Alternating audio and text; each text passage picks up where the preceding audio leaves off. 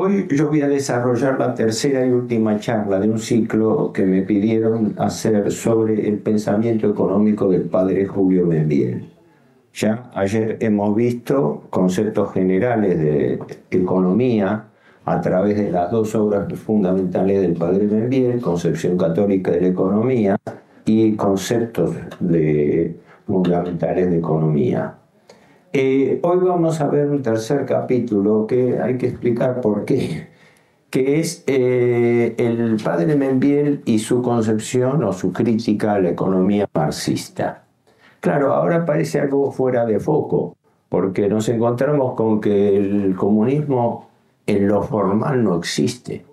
El comunismo ha sido objeto, habría mucho para hablar de eso, ha sido objeto de un fenómeno inusual en la historia una ideología y un sistema político, económico y social que predominó en el mundo y controló la mitad del planeta durante 70 años en la forma más despótica que se haya conocido en la época moderna. Y que de golpe, en el año 1991, implosionó. Es el día de hoy que yo convoco muchas veces gente, porque yo me dedico también a temas no solamente económicos, financieros, sino también geopolíticos, ¿no? Yo insto a que hay un tema faltante que tendríamos que ser eh, eh, eh, de desarrollarlo. Ah, muchas gracias.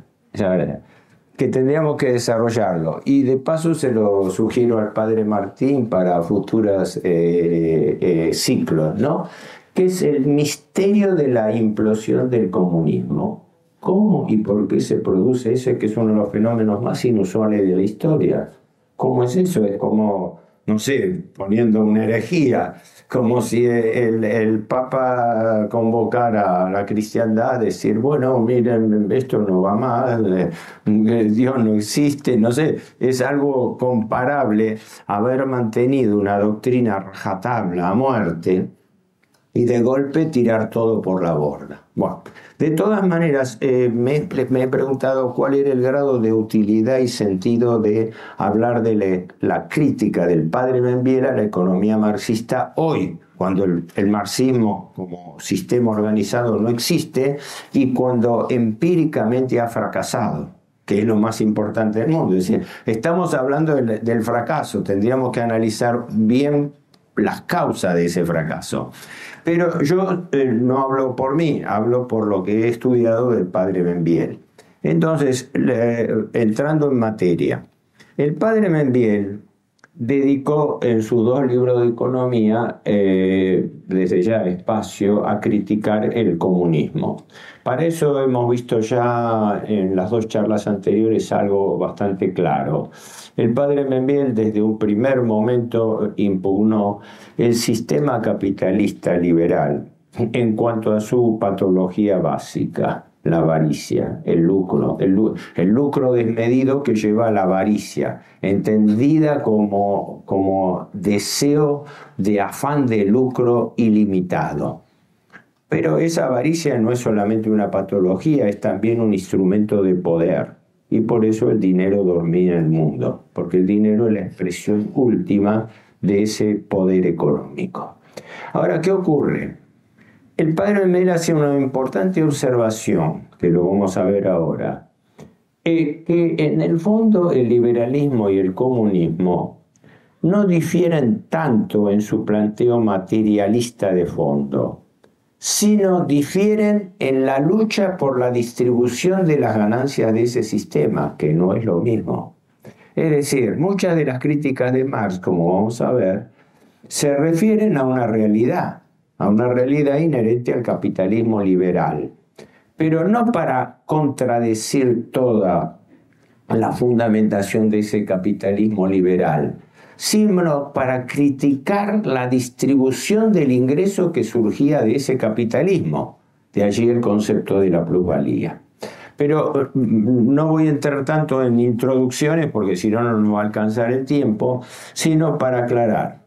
Para quien interese profundizar esto, va a encontrar material del padre Membiel, no solamente en sus dos libros de economía, sino fundamentalmente en un tercer libro que es eh, el poder destructivo de la dialéctica comunista. Ahí sí eh, van a encontrar extensamente desarrollado esto, en particular en el capítulo sexto. El capítulo sexto de ese libro, de la dialéctica comunista, eh, son 100, 120 páginas, donde el padre Membier profundiza todos y cada uno de los argumentos críticos contra la teoría marxista. ¿no? De hecho, yo lo que me voy a limitar es, no puedo llevar un orden eh, conceptual, sí una lista de una decena de afirmaciones clave del marxismo que son las que va rebatiendo el padre Membier en su libro y siguiendo más o menos el mismo ordenamiento. Tres observaciones o observaciones preliminares que saco yo como primera eh, eh, digamos, como, preludio. El primero y principal es que hay que tener presente que el padre Membiel partía de, de una base teológico-filosófica que la bajaba al nivel de economía. Por eso la economía como ciencia subordinada. Y que en el caso del marxismo percibía y denunciaba cómo esa ideología eh, economicista marxista, economía marxista, en realidad tenía una orientación y una estructura y una finalidad política. ¿Mm? O sea, del plano filosófico, la instrumentación económica al servicio de una nueva estructura política, que era la futura e idílica sociedad comunista la sociedad colectivista como eh, objeto de la prédica marxista que tenía una traducción política y se planteaba contra el liberalismo, eh, el capitalismo liberal. ¿no? Eh, no voy a entrar en las teorías que hoy en día llaman conspirativas, pero siempre recuerdo que hay una técnica empresaria yo por de formación profesional soy licenciado en administración, trabajé siempre en informática, en sistemas, en organización, métodos. Todo el mundo sabe que las grandes empresas crean su propia competencia, ¿verdad? Las grandes empresas tienen por técnica, una de las técnicas claves es que antes que salga un tercero a hacerle competencia por sus productos, ellos se anticipan y sacan su segunda marca. Entonces, de esa manera, controlan el mercado. Y yo digo que esa teoría se puede extrapolar al ámbito político, en el sentido de que también el capitalismo, el alto capitalismo, lo que Spengler llamaba la alta finanza, eh, pareciera que con el comunismo eh, creó su propia autocompetencia o su propia pseudocompetencia. Esto eh, desde el punto de vista de cuál es el lugar que el padre Membiel le asignaba al problema comunista. Filosofía, eh, eh, filosofía materialista, de esa filosofía materialista, un sistema económico dialéctico, y de esa dialéctica económica pasar a la dialéctica política como forma de cambiar el sistema de gobierno nacional e internacional en cierto sentido, era un anticipo declarado eh, de la globalización actual. Era otra forma de pensarlo. La segunda observación es lo siguiente. No nos asustemos de que el padre Membiel citara y aprobara, no aprobara, diese por válida algunas, varias, muchas de las conclusiones de, las observaciones de Marx, pero no las hacía por su adhesión al marxismo.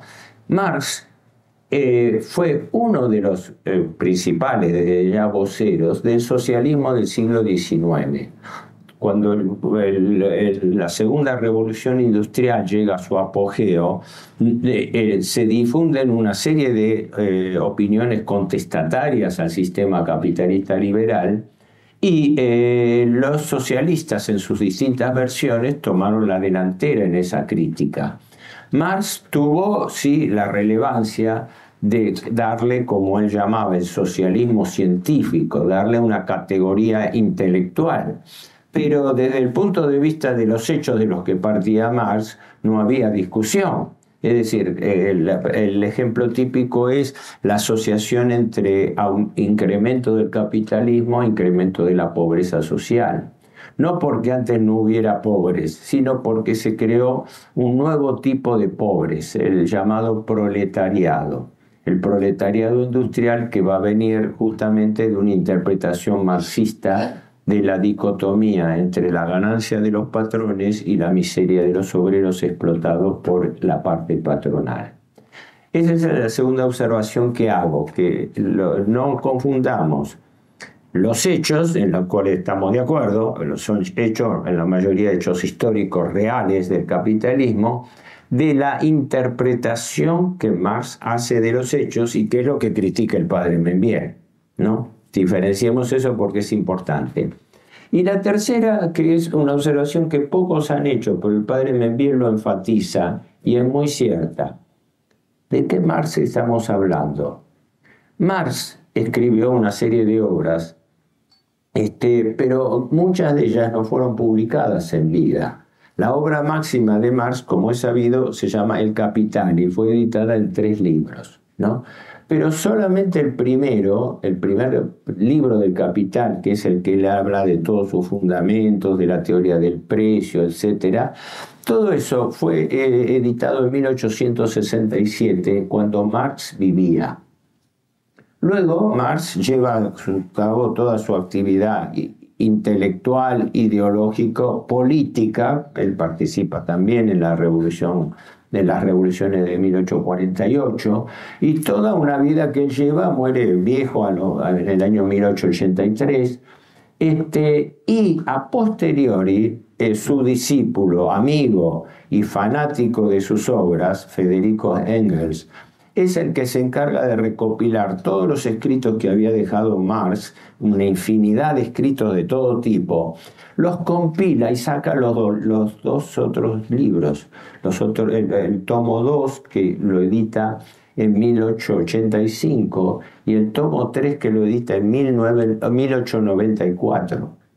Bueno, el padre Membiel observa eh, claramente eso, porque en efecto, y no es el único, Marx eh, hace distintas aseveraciones que a través de sus escritos van, eh, no digo contradiciéndose, pero van variando, de tal manera que no existe un marxismo único desde el punto de vista doctrinario. ¿No? Esto se produce después, pero por razones políticas, cuando aparece Lenin y entonces se establece un cuerpo de ideas de aplicabilidad política que se llama el marxismo-leninismo es decir, algo así como una doctrina ya preparada para la lucha política. Bueno, perdón que hice esta digresión inicial, pero me parece importante porque algunos temas no es que no, no, no son eh, no, eh, no, no están claros, es que no son claros porque cuando se entra en la disquisición de la teoría del valor y en particular del valor trabajo, eh, hay aseveraciones que se contradicen entre sí. Pero no lo mareo porque esta es una charla de tipo general. Voy a pasar revista a una decena de ideas, eje de la ideología marxista, que el padre Membiel va tomando con prácticamente yo traté de seguir el mismo orden de Membiel, pero que contradicen, que van refutando las aseveraciones marxistas. La primera de ellas es la teoría de la alienación, que la entiende más como la alienación del trabajo. En efecto, eh, Marx parte de una realidad que él formula, en este caso es mérito de él haberla formulado, es la alienación del hombre por el trabajo. Marx parte de la base de que como todos los seres humanos tenemos que eh, trabajar para vivir, para tener nuestro sustento, pero el grado de autonomía que tenemos en eh, nuestras decisiones individuales es limitada. Entonces, ¿qué ocurre? Marx parte de la base de que el individuo vive alienado por el trabajo para servir al capital del dueño de la, de la propiedad. Consecuentemente, Marx ve este, esta alienación del trabajo como una suerte de principio de esclavitud. él llama así, nueva esclavitud. La palabra alienación tiene significado incluso eh, no solamente filosófico, sino también psiquiátrico. El alienado es el loco, es el enajenado. Pero en este caso se aplica sociológicamente como concepto de enajenación. ¿Qué quiere decir esa enajenación? Que, el, en la interpretación de Marx, el producto del trabajo del hombre le es quitado, le es enajenado en parte por el patrón que lo contrata y que se apropia de parte de ese trabajo. Y condena al operario a vivir en permanente dependencia del dador de trabajo. Bueno, sobre este tema el padre Membiel lo enuncia, se extiende en el concepto, ¿no? Pero yo diría que si queremos sintetizar cuál es la crítica del padre Membiel al concepto de alienación del trabajo, es su tendenciosidad, es decir, cómo utilizar un argumento como, como una idea insidiosa. Una idea insidiosa eh, eh, planteando que el hombre eh, nace, vive y muere alienado. un concepto que es contrario al espíritu, no digo al optimismo, al espíritu, a la esperanza de la enseñanza cristiana. ¿Mm? No, no, es lo mismo partir de la base de que el hombre viene acá para ser un esclavo del trabajo, que viene para ser un hombre libre, libre basado en las enseñanzas eh, religiosas primero y luego en la vida práctica de caridad. El segundo punto es la clave de todo, y el padre Membiel lo repite hasta el cansancio, la plusvalía, la famosa plusvalía. ¿Qué es en la formulación de Marx la plusvalía? Siempre, perdónenme, en dos palabras porque por, un lado tengo que uniformizar un poco gente que no, no, es de formación así o que no conoce el tema y por otro lado tengo el tiempo para abreviado para hacerlo. En esencia, la idea de plusvalía de Marx es la cuota parte del salario, del, del valor del trabajo que produce el operario, que se apropia el patrón y lo utiliza para su propio beneficio. ¿Cómo se explicaría esto? El operario, eh, primera aclaración, Marx se refería a un capitalismo que era concebido en ese momento en una forma muy simplista. El operario, el trabajador manual, no, no, no entraba y no podía entrar tampoco en la complejidad de la economía moderna que muchísimo más que la de pensar en un operario que estaba haciendo determinada pieza de una, de un, ni una maquinaria, de, una, de la elaboración de un producto, ¿no? Eh, algo así como creo que era Adam Smith, el liberal, que decía que era muy triste pensar que había operarios que en ese momento en una fábrica de alfileres eran los que se ocupaban nada más de limar la cabecilla de los alfileres para este, eh, que el producto se completase, ¿no? Como eh, preanunciando esta alienación del trabajo, diciendo, miren ustedes lo que es el trabajo del hombre, es una cuota parte insignificante de lo que puede ser el, el, trabajo. Eh, el trabajo para la elaboración del producto. El concepto de plusvalía lo podemos resumir así. Eh, parte de la teoría del valor trabajo. Eso significa que entiende que el valor, entendido como valor de mercado y por ende como precio de un producto, está basado en el costo que llevó para producirlo por mano de obra. Entonces, el producto es eh, resultado del trabajo humano. Y ese trabajo humano, sumándole la ganancia del empresario, que es el patrón que vende ese producto del trabajo, queda en manos del empleador. Como diciendo, Yo al empleador le doy un sueldo fijo, el menor posible, pero el producto de su trabajo, que es mucho mayor, yo lo utilizo para venderlo, pero la ganancia me la quedo yo, para decirlo en términos muy simples. Ahí hay una larguísima controversia sobre el concepto de valor trabajo, porque el concepto de valor trabajo, que se puede después expresar con lo que hoy en día la teoría y la difusión moderna admiten, que es la idea del trabajo mercancía. Una idea que repugna a la mentalidad cristiana, porque el, el cristianismo no concibe el trabajo como una mercancía. El trabajo es un producto de la actividad, de la actitud del hombre. Incluso es una forma de realización del hombre, ¿no? Eh, en ese sentido, el Opus Dei, a través de las, ideas de Monseñor Escriba y, y Balaguer, eh, reivindicó mucho este concepto del trabajo, que el trabajo no es el famoso estigma de la pérdida del paraíso, de que el trabajo como castigo humano. No, el trabajo es una forma de realización y de perfeccionamiento del hombre. El hombre necesita trabajar independientemente de la remuneración que tenga, es el oficio, es la actividad, es cómo materializa su vida y cómo vive eh, en, la, actualidad.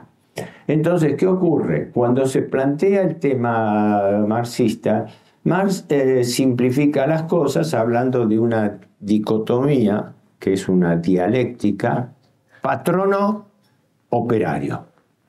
Entonces ya simplifica el esquema. Por un lado ve un sujeto, el patrón explotador. Por otro lado ve al operario proletario, el operario que vive en condiciones miserables y que tiene una dependencia total del empleador. Entonces, el, patrono le paga un salario, eh, el mínimo salario que puede hacer según oferta y demanda, porque adhiere a la idea de trabajo mercancía. Si el trabajo es una mercancía, yo como todo comerciante voy a tratar de pagarle lo menos posible para yo tener el mayor margen que, pueda disponer. Es una especie de lógica elemental y de, de almacenero, por así decirlo, ¿no? Una lógica, yo trato de pagar lo menos posible de costo y vender al máximo posible. Sigo en eso la ley de la oferta y la demanda. Es decir, si yo pago el mío. ¿Qué ocurre? Marx trabajaba entonces sobre una base simplificada de patronos y obreros. Una idea que ya en el mundo moderno empezó a, cambiar abruptamente porque el trabajo se hizo muchísimo más complejo. ¿Qué pasaba entonces con los eh, profesionales? Con lo, es, lo que decía, no, no, es lo mismo comparar el trabajo de un, de un, de un este, zapatero con el de un arquitecto o de un médico con un administrativo, de un operario no calificado con un, hoy en día, como existen en materia de computación y, y ciencia y tecnología, eh, eh, eh, digamos, desarrollos mucho mayores. Entonces, la simplificación esta de Marx llevaba a plantear una dialéctica entre que existía un sector de la sociedad explotadora que a través del trabajo obtenía lo que se llamaba un plusvalor, una ganancia extraordinaria. Esa es la famosa plusvalía de la cual constituye después todo el eje de la dialéctica marxista. ¿no? El padre Membier lo señala reiteradamente, eso dice, dice, si no se entiende el concepto de Marx y no se critica el concepto de pluralidad, dice, cambia todo lo que sigue a continuación, como él, lo explica. Entonces él genera de esa manera la idea de conflicto entre capital y trabajo. Que el capital y el trabajo son docentes y por ende dos segmentos sociales cuyos intereses están enfrentados ontológicamente entre sí. Por un lado existen patrones, dueños de capital y de los medios de producción que quieren obtener la máxima ganancia y que la obtienen a costa de otro segmento, un segmento pasivo supeditado a la explotación. Hay, hay que reconocer que todo el siglo XIX estuvo franqueado por condiciones de explotación laboral que hoy en día consideraríamos increíbles, ¿no? Increíbles en el sentido que la explotación obrera era, era infame, ¿no? Eh, ejemplo, hacia mediados del siglo, 1850, 45, eh, trascendió en Inglaterra un informe interno, como ahora se produce con las desclasificaciones de documentos secretos, que era un informe que el gobierno británico de entonces, algún funcionario encargado por la corona, por el gobierno, en el año 1820, o sea, más de 20 años antes, había elaborado sobre la situación social en Inglaterra. El amigo de Marx, Engels, escribió un trabajo sobre eso, un trabajo interesante sobre las condiciones de explotación del proletariado en ese momento. Eso desnudaba lo que había sido los efectos de la ya entonces en germen segunda revolución industrial. La mortandad y las enfermedades que se habían producido por las condiciones totalmente insalubres del trabajo. Trabajo de mujeres y niños en las minas, trabajo sin horarios, sin horarios, eh, se podía trabajar 10, 12, 14, 16 horas, una paga miserable, condiciones de total desprotección, reemplazo del trabajador útil por niños que les pagaban nada incluso, que eran obligados a trabajar el rosario de injusticias que trajo aparejado ese capitalismo industrial es un rosario de, aberraciones hoy en día, ¿no? Pero estas críticas no las dirigía solamente Marx, las dirigía todo el socialismo, todos los movimientos que por eso se empezaron a llamar socialistas en el siglo XIX.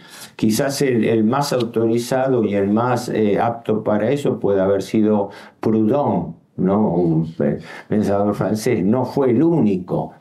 E incluso, como vamos a ver también, los hubo eh, pensadores católicos que empezaron a ver eso como una preocupación. Es decir, es como ahora que nos preguntamos hacia dónde va el mundo, hacia dónde va el mundo con la eh, merma del trabajo. Tomarlo con temas que por ahí no son de tanto interés de ustedes, pero esto sí es importante porque de la teoría de la plusvalía de Marx surge la teoría de la explotación.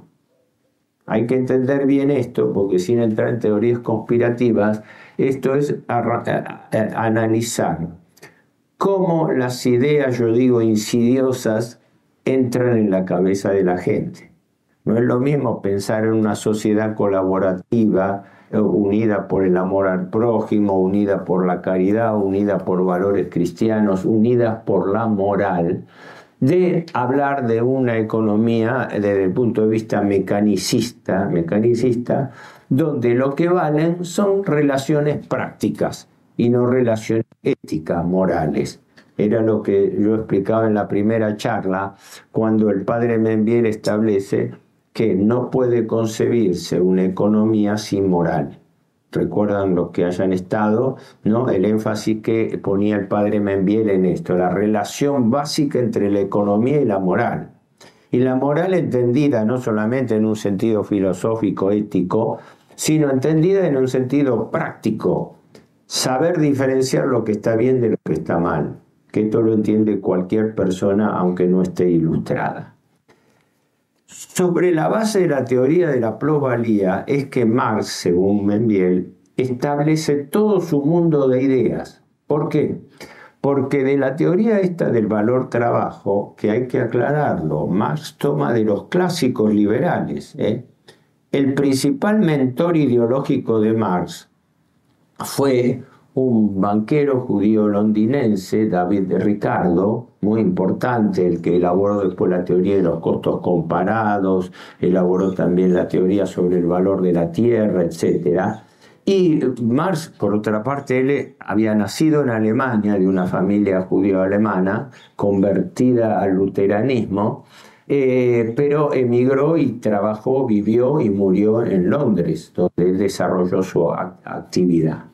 Estando allí, él tomó contacto con las ideas eh, de los, del liberalismo eh, naciente, desde Adam Smith, 1776, con el libro La riqueza de las naciones, hasta David Ricardo, David Delgado, lo único que conozco es un trabajo de sobre la teoría de la renta, pero era un banquero y era un, este, un financista importante de la época, y toda una serie de eh, personajes de lo que se llamó la escuela clásica. La escuela clásica era la escuela eh, liberal en germen, que después va tomando todas las ideas que hasta el día de hoy han predominado. ¿no? La teoría que elabora la riqueza de la naciones, con respecto al desarrollo del capitalismo, al, egoísmo individual como base de una supuesta eh, eh, situación de bienestar colectivo, etc. Eh, ¿Qué ocurre? Al tocar la teoría del valor trabajo, Marx es como si dijéramos hoy en día se bandea un poco. ¿Por qué? Porque soslaya toda la complejidad de la economía moderna. Esto ahora lo vemos claramente. En esa época no se veía tanto, porque en esa época se veía la dicotomía, el obrero que trabaja y el patrón que lo explota. Pero algunos autores de la época no los cita solamente el padre Membiel del autor, von, von, porque es von en alemán, von Baueck ¿no? A algunos les puede resultar familiar porque von escribió también sobre el capital e interés. ¿no? Era un economista alemán, eh, escribió en la época de Marx y contradijo la teoría marxista, justamente porque él anticipaba una objeción importante a Marx eh, con la plusvalía. Él traía, trajo, traía creo que seis, siete argumentos contra la plusvalía de Marx, entre los cuales el primero que diferenciaba es que si Marx consideraba que el trabajo era la unidad de medida del valor de las cosas en relación no solamente eh, a lo producido, sino al mercado, eh, andábamos mal porque la medición del trabajo no es uniforme. Muy simple. El trabajo para construir cualquier cosa, generalmente hoy en día por la división del trabajo, requiere la colaboración de gente con distintas aptitudes. ¿No? Como en, todo, toda empresa, desde quien, desde quien recibe la materia prima hasta quien la elabora, desde quien da forma a un producto hasta quien lo envasa, hasta quien lo distribuye, etc. Entonces, von eh, objetaba ya a Marx eso, es decir, no se puede tomar eh, el valor trabajo como único elemento. Tampoco es lo mismo por la localización. No es lo mismo que yo, digamos, produzca eh, acá en Mendoza, que produzca en Buenos Aires, que produzca en Tucumán, porque existen costos de localización, de transporte. Es decir, eh, apuntaba a que Marx simplificaba eh, un poco arbitrariamente la idea de valor trabajo, porque el problema es cómo es la mensura de ese valor trabajo. Y por el hecho de que gradualmente el trabajo va teniendo menor incidencia en el costo de producción de los artículos, que es lo que se está dando hoy, que es cuando el hombre está siendo reemplazado por la máquina, ya en su momento, pero ahora reemplazado incluso por la robótica donde las empresas no toman personal porque tienen, tienen robots que hacen sus trabajos, como en la industria automotriz y en muchas de las industrias este, de, avanzada. Entonces, no solo el costo del trabajo es el determinante del valor del, del mercado del producto. Y en consecuencia, la plusvalía, la, esa exacción, ese robo que decía Marx de parte del trabajo del obrero queda relativizado. Ahora, como contrapartida, y el padre Membiel tampoco lo niega exactamente, en contrapartida, esto no significa negar que el patrono obtiene una ventaja relativa del trabajo de su asalariado. No, pero nunca en forma total y absoluta. Eh, eh, ¿Me explico? Una cosa es decir, sí, bueno, es un factor, es un insumo, como llaman ahora, es un insumo, es un costo más de la elaboración del producto, pero no es el factor clave, el factor fundamental. En cambio, para Marx lo era, porque Marx diferenciaba el valor de uso, es decir, el valor de la utilidad de un producto, del valor de cambio, que era el que determinaba el precio y decía que el valor de cambio estaba determinado por el trabajo exclusivamente.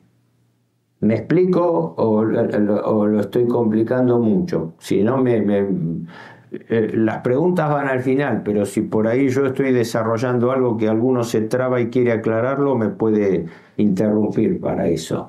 Eh, no lo voy a eh, extender mucho porque el padre Membiel vuelve insistentemente sobre eso, porque acuérdense que para el padre Membiel, y lo dice con toda la letra, la clave del pensamiento económico marxista y también político es la plusvalía.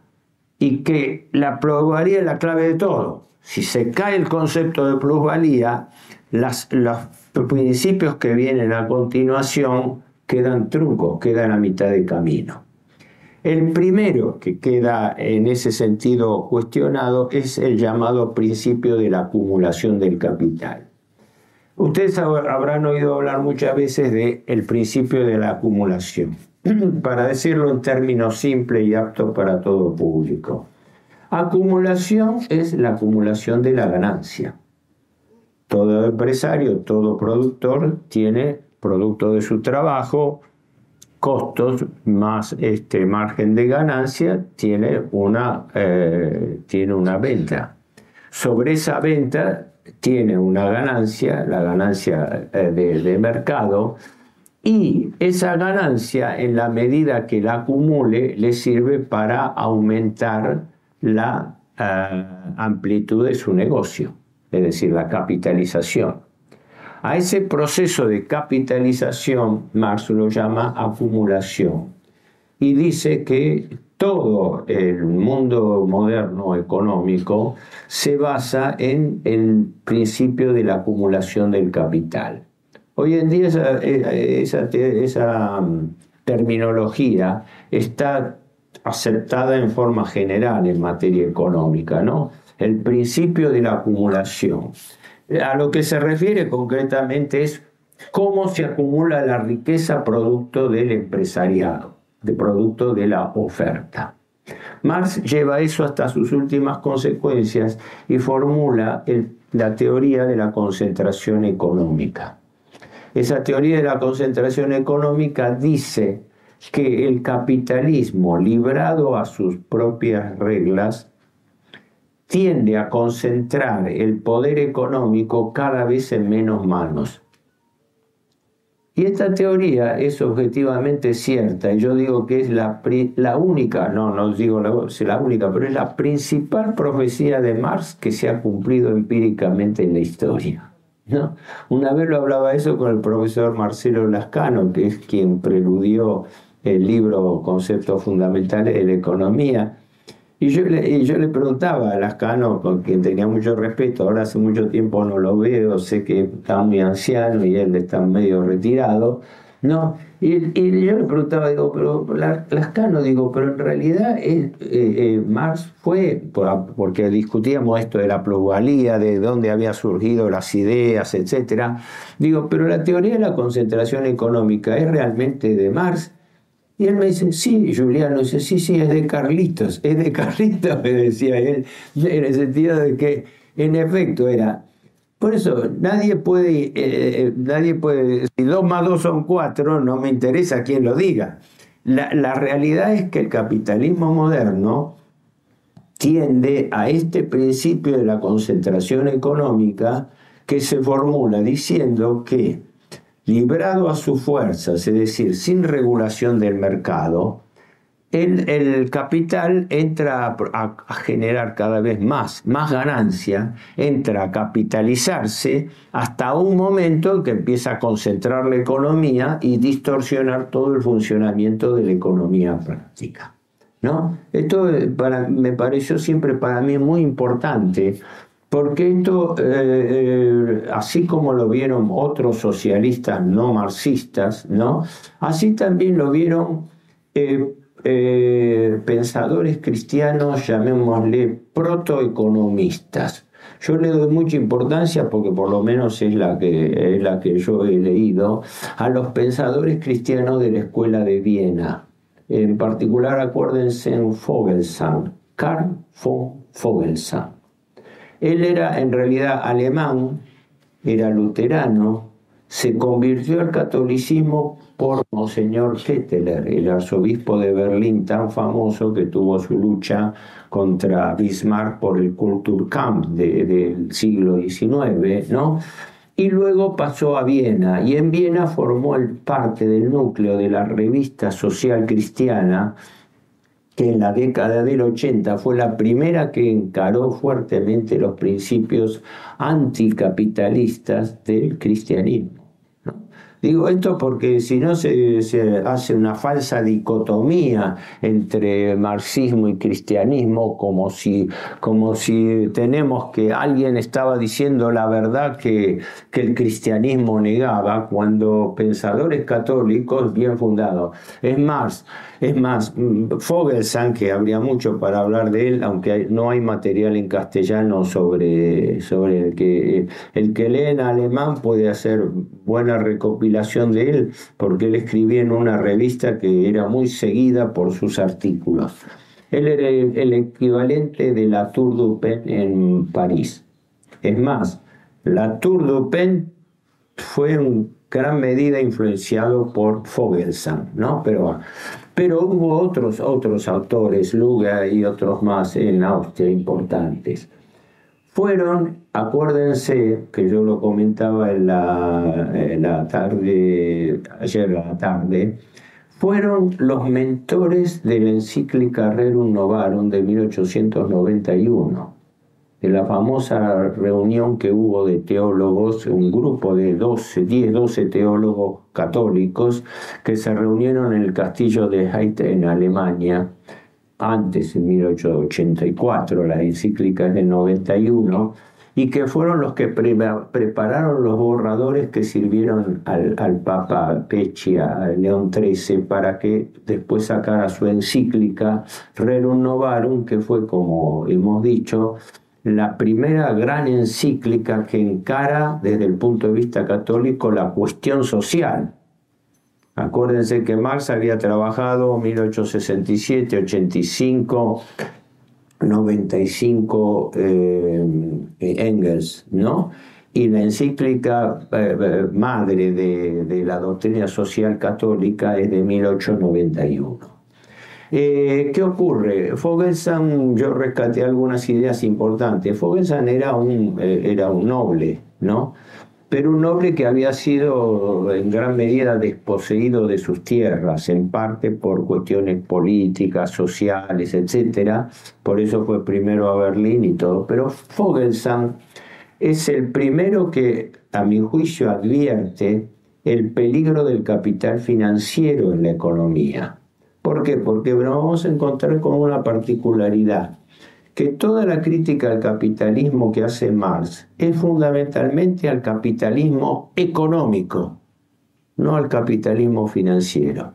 Esto es una diferenciación importante, por lo menos de Juliano, que vengo a hacer yo, ¿no? pero basada en esa enseñanza. ¿no? Eh, Marx simplifica la crítica eh, con respecto a la explotación material que hace el patrono contra el obrero, es decir, tipifica yo siempre desconfío cuando en cualquier orden se hace una falsa dicotomía. Ah, esto es blanco y es negro. Este, este, es el patrón malo, este es el, eh, operario bueno. Este es el, eh, el, patrón explotador, este es el pobre proletario sufrido. Hoy en día eh, la hipersimplificación no conduce a nada. Pero vuelvo a este tercer punto que señalaba el padre Membiel, la acumulación del capital. Según la teoría marxista, la acumulación del capital viene de la plusvalía. Es decir, el patrono, según Marx, se apropia de parte del trabajo del, del operario, del obrero, y entonces, gracias a eso, él obtiene una ganancia que no distribuye al obrero, sino que se la guarda él. Al guardársela, acumula capital y expande su negocio. Y esa expansión de su negocio es creciente y crece en forma más que proporcional produce acumulación de la riqueza y produce concentración económica. Ojo, última aclaración para no repetirme. La concentración económica es una realidad de la vida que vivimos. No hay ninguna duda de que las grandes empresas mandan sobre lo que muchas veces se llama el chiquitaje de las pymes, ¿no? Pymes que no son solamente un negocio de familia, son también pequeñas empresas. Pero este tema fue preanunciado por Marx. Lo que pasa es que fue preanunciado sobre la base de la teoría de la plusvalía, sobre la base de que ese tipo de concentración tenía una base ilegítima. ¿no? No me voy a extender mucho más, pero sí señalo, lo voy a mencionar seguramente después, señalo este tema de que, ojo que Marx toda su elaboración, toda su idea de plusvalía, de condena, de explotación de del proletariado por el patronazgo, eh, no el patronazgo, el, patronato, digamos así, este, proviene de eh, la eh, exacción y se refiere siempre al capital económico, al capital de la economía productiva, a la física o real Marx solaya la influencia del capital financiero. Y eso hay muchos autores, y hoy en día también, que lo señalan bastante. Marx solayó la influencia del capital financiero sobre el capital económico. El capital económico es el capital productivo, el capital sobre el cual trabajaba Marx la economía física o real, la de las cosas, la de la mano de obra, la de los insumos. Él no entraba. Eh, no, lo voy a soslayar porque pienso por razones de tiempo si no me va a llevar, porque Marx establecía una secuencia en llamaba MDM, que quiere decir mercadería, dinero, mercadería, diciendo el productor explota a través de la mercadería y obtiene la plusvalía.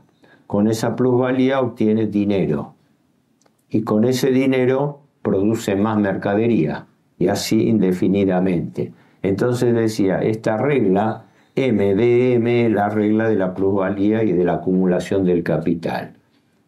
más eh, producción, más robo al asalariado, más dinero de ganancia, más mercadería producida y así sucesivamente, más dinero, más capital.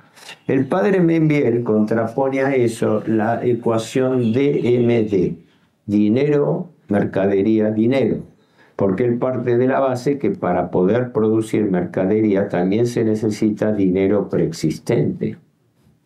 Claro, porque el dinero no surge de la nada, tampoco. No, el dinero también es producto de una acumulación que provenía, en ese caso, en la era precapitalista, provenía, por ejemplo, de la producción agrícola, de los grandes terratenientes, de los grandes señores feudales. Después discutiremos si el trabajo servil era también una forma de explotación y, nos podemos remontar hasta la antigüedad. Pero esta ecuación la señala el padre Membiel, la, la profundiza y la eh, ahonda con respecto a esto que para mí me parece importantísimo. El Marx, la crítica de Marx al capital está entendida siempre como el capital económico, no el capital financiero. ¿no? Algunos señalaron eso en forma muy sintomática, qué sé yo, una anécdota. Marx vivió eh, en Londres eh, ahora no me acuerdo, no, si eso está en París, pero no, eh, en Londres, vivió en una casa que decían que no era propia, era alquilada. Y notablemente alquilaba esa, esa vivienda al varón de Rothschild, uno de los principales financistas de la historia. Eh, muchos señalan que no es casual, que eh, Marx no criticara el capital financiero en su dinámica. la crítica contra el capital financiero surge después de Marx y por autores que no son todos marxistas. Por ejemplo, el más importante es Sombart, que yo, que yo citaba la otra vez. Sombart es que escribió El apogeo del capitalismo, una obra gruesa, así en dos tomos, 1890, donde desgrana cómo fue la concentración del capitalismo moderno, impregnado por ideas socialistas, pero por ideas socialistas nacionales. Después, mm, Sombart, que era un académico de mucho fuste, de mucho prestigio, en el año 1911 escribe un libro que sinceramente es importantísimo, Los judíos y la vida económica, que es a la que yo me referí la, tarde de ayer, ¿no? donde señala cómo y por qué, objetivamente, no, no panfletariamente, no, no a nivel discriminatorio, cómo fue que los, eh, el rol judío en la economía fue creciendo a través de la concentración económico-financiera. Pero también eh, al tema del capital financiero se refirieron otros socialistas de la línea socialista democrática. Por ejemplo, también en la misma época, 1906, Hilferding.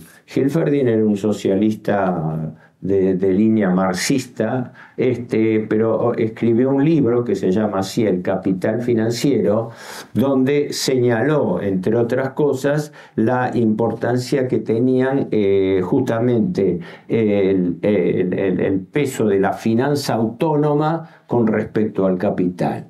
No fue el único, fueron también autores modernos. El que escribió un, un libro importante al respecto fue el propio Lenin cuando escribe el imperialismo fase final del capitalismo. Y otro de los que escribió un trabajo lapidario a través de su artículo en la enciclopedia, eh, Treccani italiana fue Benito Mussolini, porque Benito Mussolini es el que escribe la palabra fascismo en la enciclopedia Treccani italiana, que sería como el espasacalpe en castellano, y que este, eh, escribe la palabra fascismo y señala este tema cuando habla del avance de la economía sobre el poder. ¿No? O sea, quiero decir, no, no, no nos engañemos esto de que, de que las verdades marxistas son las de una nueva religión económica nada más. Formaban parte y forman parte de todo un ideario conjunto. ¿Estamos todavía con tiempo? No, poco tiempo. Puedo pedir una ampliación de cinco minutos. bueno este, voy a apurar esto. No, porque quiero que no se me pierdan cosas. Después cada uno podrá profundizarlo, pero eh, me bien repara en dos leyes o dos tendencias que formula Marx que son muy importantes, que la voy a hipersimplificar. Las crisis económicas y la tasa de interés decreciente a largo plazo. No se asusten porque se lo voy a explicar. Eh, eh, desde que aparece el capitalismo moderno, es una realidad económica que periódicamente se produce en crisis en la economía. Es todo un capítulo que quienes hemos estudiado economía lo sabemos, de, no digo de memoria, porque ya muchos se, nos hemos olvidado, pero yo también me enganché mucho del misterio de por qué el capitalismo cíclicamente establece determinados periodos de ciclos. Primero hay un periodo, se hace como una curva sinusoidal sobre una recta.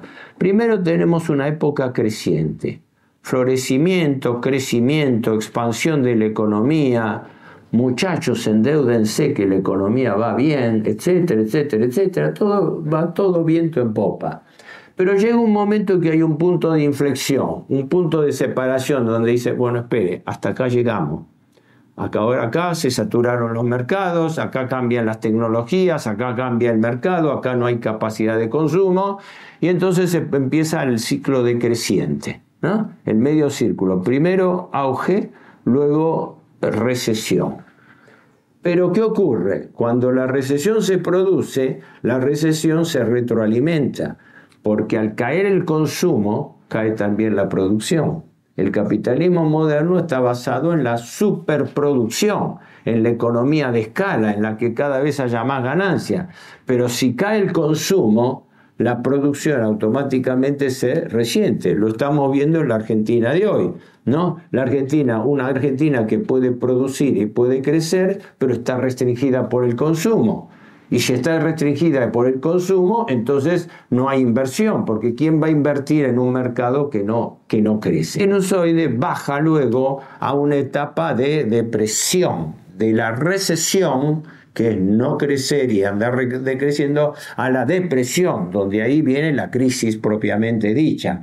La gente se queda sin dinero, empieza el desempleo, la pobreza, la desocupación, pero también hay un hipotético o real punto de inflexión creciente, donde después que pasa ese periodo de mala, de las siete, los siete años de, de la, profecía no este, bíblica, de los siete años de vacas flacas y siete años luego de siete años de vacas gordas y luego de la vaca flaca, ¿qué ocurre? Hay periodos de bonanza y periodos de depresión. Todo esto se conoce desde fines del siglo XVIII y son inherentes al capitalismo. Hay distintas teorías. Si alguno quiere leer, yo me acuerdo desde la época universitaria mía, un libro que es genial de un eh, investigador, creo que eh, eh, norteamericano, no británico, Stay, Stay, que se llama Teoría de los Ciclos Económicos, donde pasa revista todas las teorías sobre por qué se producen las crisis económicas. Ninguna definitiva, ninguna eh, uniforme. Pero las crisis económicas se siguen produciendo y cada vez más que crisis económicas se desnuda que son crisis financieras, ¿verdad? ¿Mm? Cuando nosotros tuvimos hace pocos años la crisis de las hipotecas subprime, caramba, ¿qué era eso? Era una crisis, ¿verdad?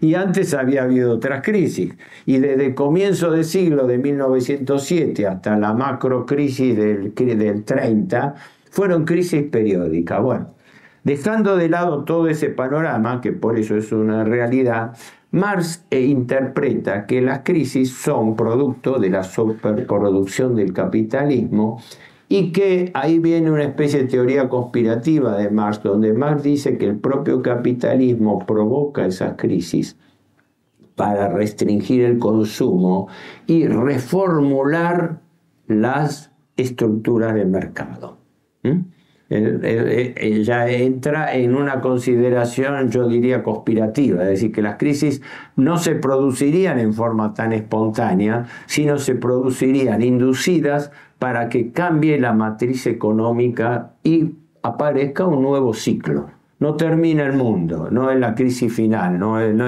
no es, el final de la economía.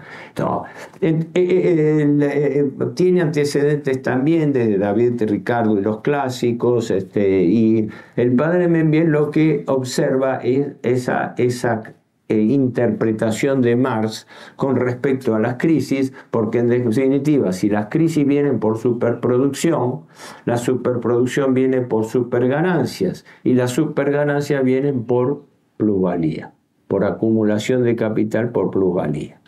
Esa sería la, la, la forma en que cerraría. La otra es más compleja, la menciono solamente, es que Marx formula una ley o teoría de la tendencia decreciente de la ganancia a largo plazo. ¿Qué quiere decir esto? Antes que nadie se caiga este, eh, atemorizado por esto. Es, eh, Marx eh, señala que todo el, todo el costo de la producción tiene un componente fijo y un componente variable. El componente fijo, según Marx, no es el de la contabilidad tradicional, es el de los edificios, el de la maquinaria, equipo, insumos, materia prima. Eso es capital fijo para Marx. Y por otro lado está el capital variable, que el capital variable es que la mano de obra. La mano de obra para Marx es variable. ¿Por qué? Porque puede fluctuar de tal manera de que es una especie de variable de ajuste que el, patrona, patronato tiene sobre los obreros.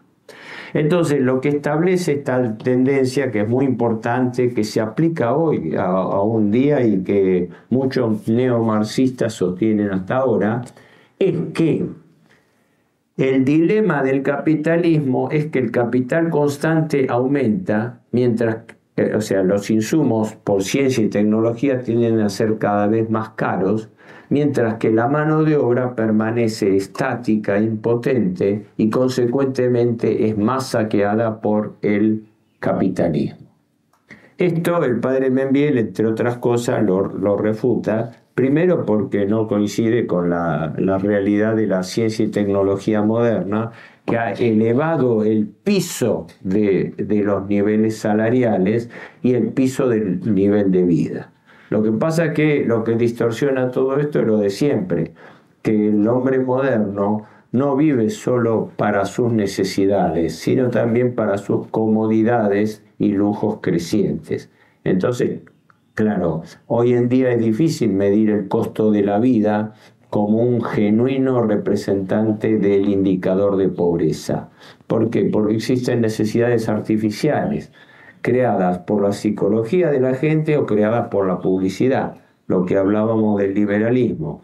Hay necesidades que no son tales, pero bueno, si a mí me plantean como, como un, un auto que está de moda y que todo el mundo compra ese modelo, me voy a esforzar y me voy a alienar en el trabajo para poder comprarlo, pero no como un producto espontáneo de la sociedad.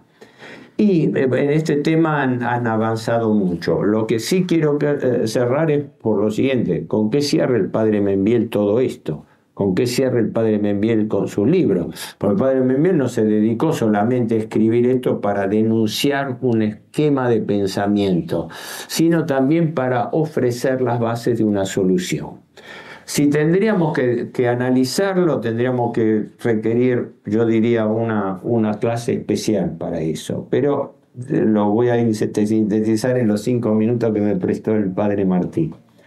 Eh, en, síntesis, lo que, lo que el padre Membiel en una hipersíntesis propone es que toda la patología del capitalismo moderno viene de una distorsión fundamental del orden social cristiano.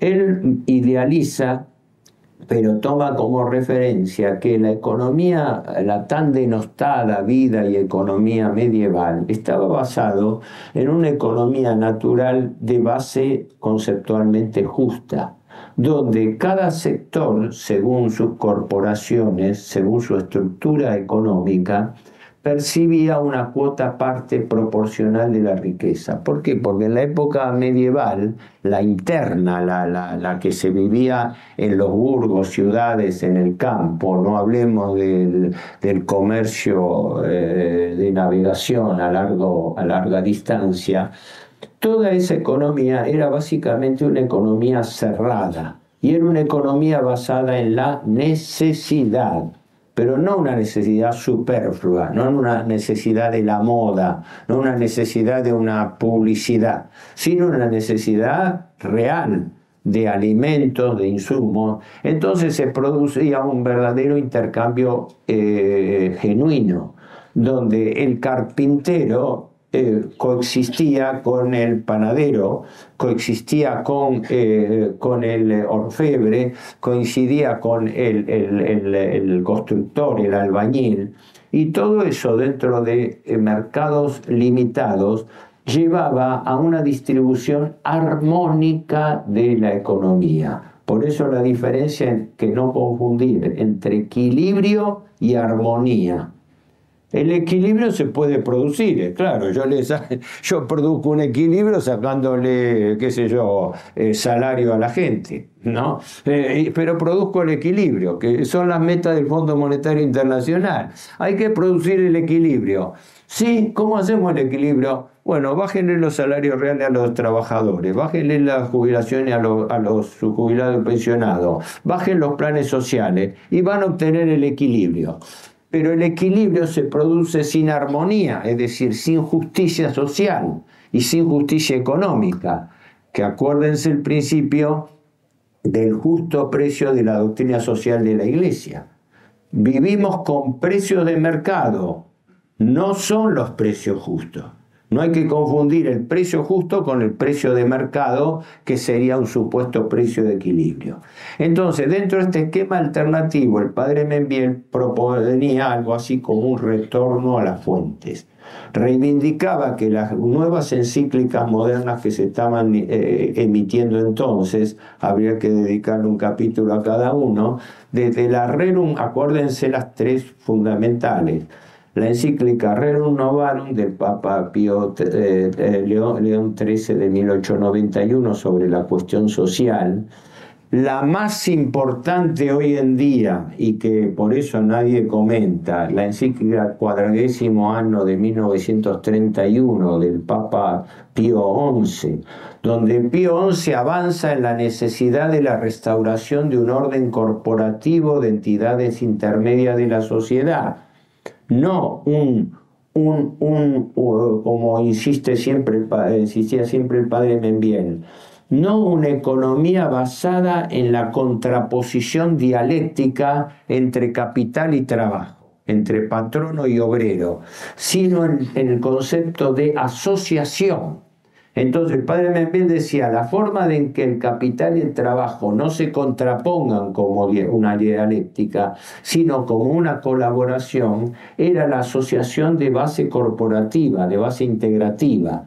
Lo que un profesor norteamericano moderno, pero ya fallecido, eh, Federico Wilhelmsen, que tuvo hace décadas en la Argentina, elaboró como teoría de las entidades intermedias las entidades intermedias de la comunidad organizada, que acá el general Perón lo rescata de la doctrina social de la Iglesia y por eso contribuyeron en esa teoría de la comunidad organizada pensadores católicos, por ejemplo, don Nimio de Anquín de Córdoba, ¿no? y otro más. ¿No? Hay que reivindicar esto, porque si no queremos que algunas ideas que vienen de afuera resulta que eran nuestras, por así decirlo, ¿no? Que algunas cosas que se, que se, entienden que eran, no, esto vino del socialismo laico, esto vino todo, no, no, no, no, ¿cómo? Estas ideas estaban subyacentes, son parte y parte compatible del, compatible del ideario cristiano.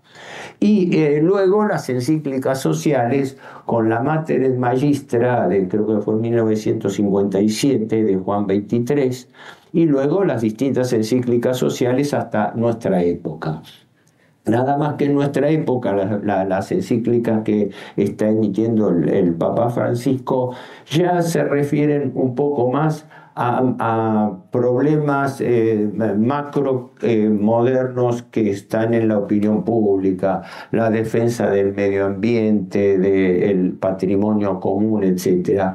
Pero la, la ley básica es esta, el destino universal de los bienes de la tierra, consecuentemente el principio de la justicia social. El padre Membiel propone justamente que el, el orden, tanto liberal como social, eh, eh, como económico marxista, que eh, constituyen algo así como una falsa antinomia. Él decía, capitalismo y liberalismo luchan en realidad con el mismo esquema, pero la lucha es por la distribución de la ganancia de ese esquema, no por el esquema en sí mismo. ¿Me explico? Es decir, eh, Marx no contradecía los lineamientos del capitalismo. Lo que decía es que los frutos de ese ordenamiento tenían que tener otra distribución, que tendría que tener una distribución más justa, no, no polarizada en patrones y obreros. En cambio, el pensamiento social cristiano de base corporativa parte de otro razonamiento, de que es la comunidad la que tiene que estar organizada económicamente para que, degradando a través de las aptitudes del hombre, vaya obteniendo la riqueza correspondiente. Este es el sentido final de por qué lo que parece un eslogan, y es algo mucho mayor que un eslogan, es la idea del bien común, la idea del bien común cristiano. Eso no lo encuentran en los libros de economía. Eso no le preocupa al, al economista que está haciendo cálculos econométricos sobre la rentabilidad del producto, sobre los distintos temas, cualquiera sea su jerarquía. Y en definitiva marca el, el tema fundamental, el tema del planteo de la economía al servicio del hombre. El sujeto de la economía es el hombre, no son las cosas, no son las leyes de la economía, no son las, las luchas por las estructuras de poder. El sujeto es el hombre. Si no se da respuesta a, una economía, eh, eh, si no se da respuesta a algo que esté al servicio del hombre, la economía como ciencia práctica, ciencia práctica, no ciencia dogmática, no sirve para nada. Y nosotros estamos viviendo hoy en día esas, esas consecuencias. Por eso yo siempre reivindico la vigencia de las ideas del padre Membiel hoy, porque pensar que él escribía en el 36, en el 52, estamos en el 2022, ¿no? Y nos encontramos que, como ocurre con todas las cosas, las verdades permanentes perviven lógicamente a través del tiempo. Y esta sería, bueno, la moraleja, y con esto sí termino, si, si hay tiempo para preguntas las contesto, pero estos dos conceptos fundamentales de la doctrina social católica, que todo lo que está en, en, discusión, todo lo que puede estar en, en discusión a través de la relación entre economía y catolicismo, rige a través de la idea diferencial del bien común y de la economía al servicio del hombre. No, perdón si me excedí y les agradezco la atención.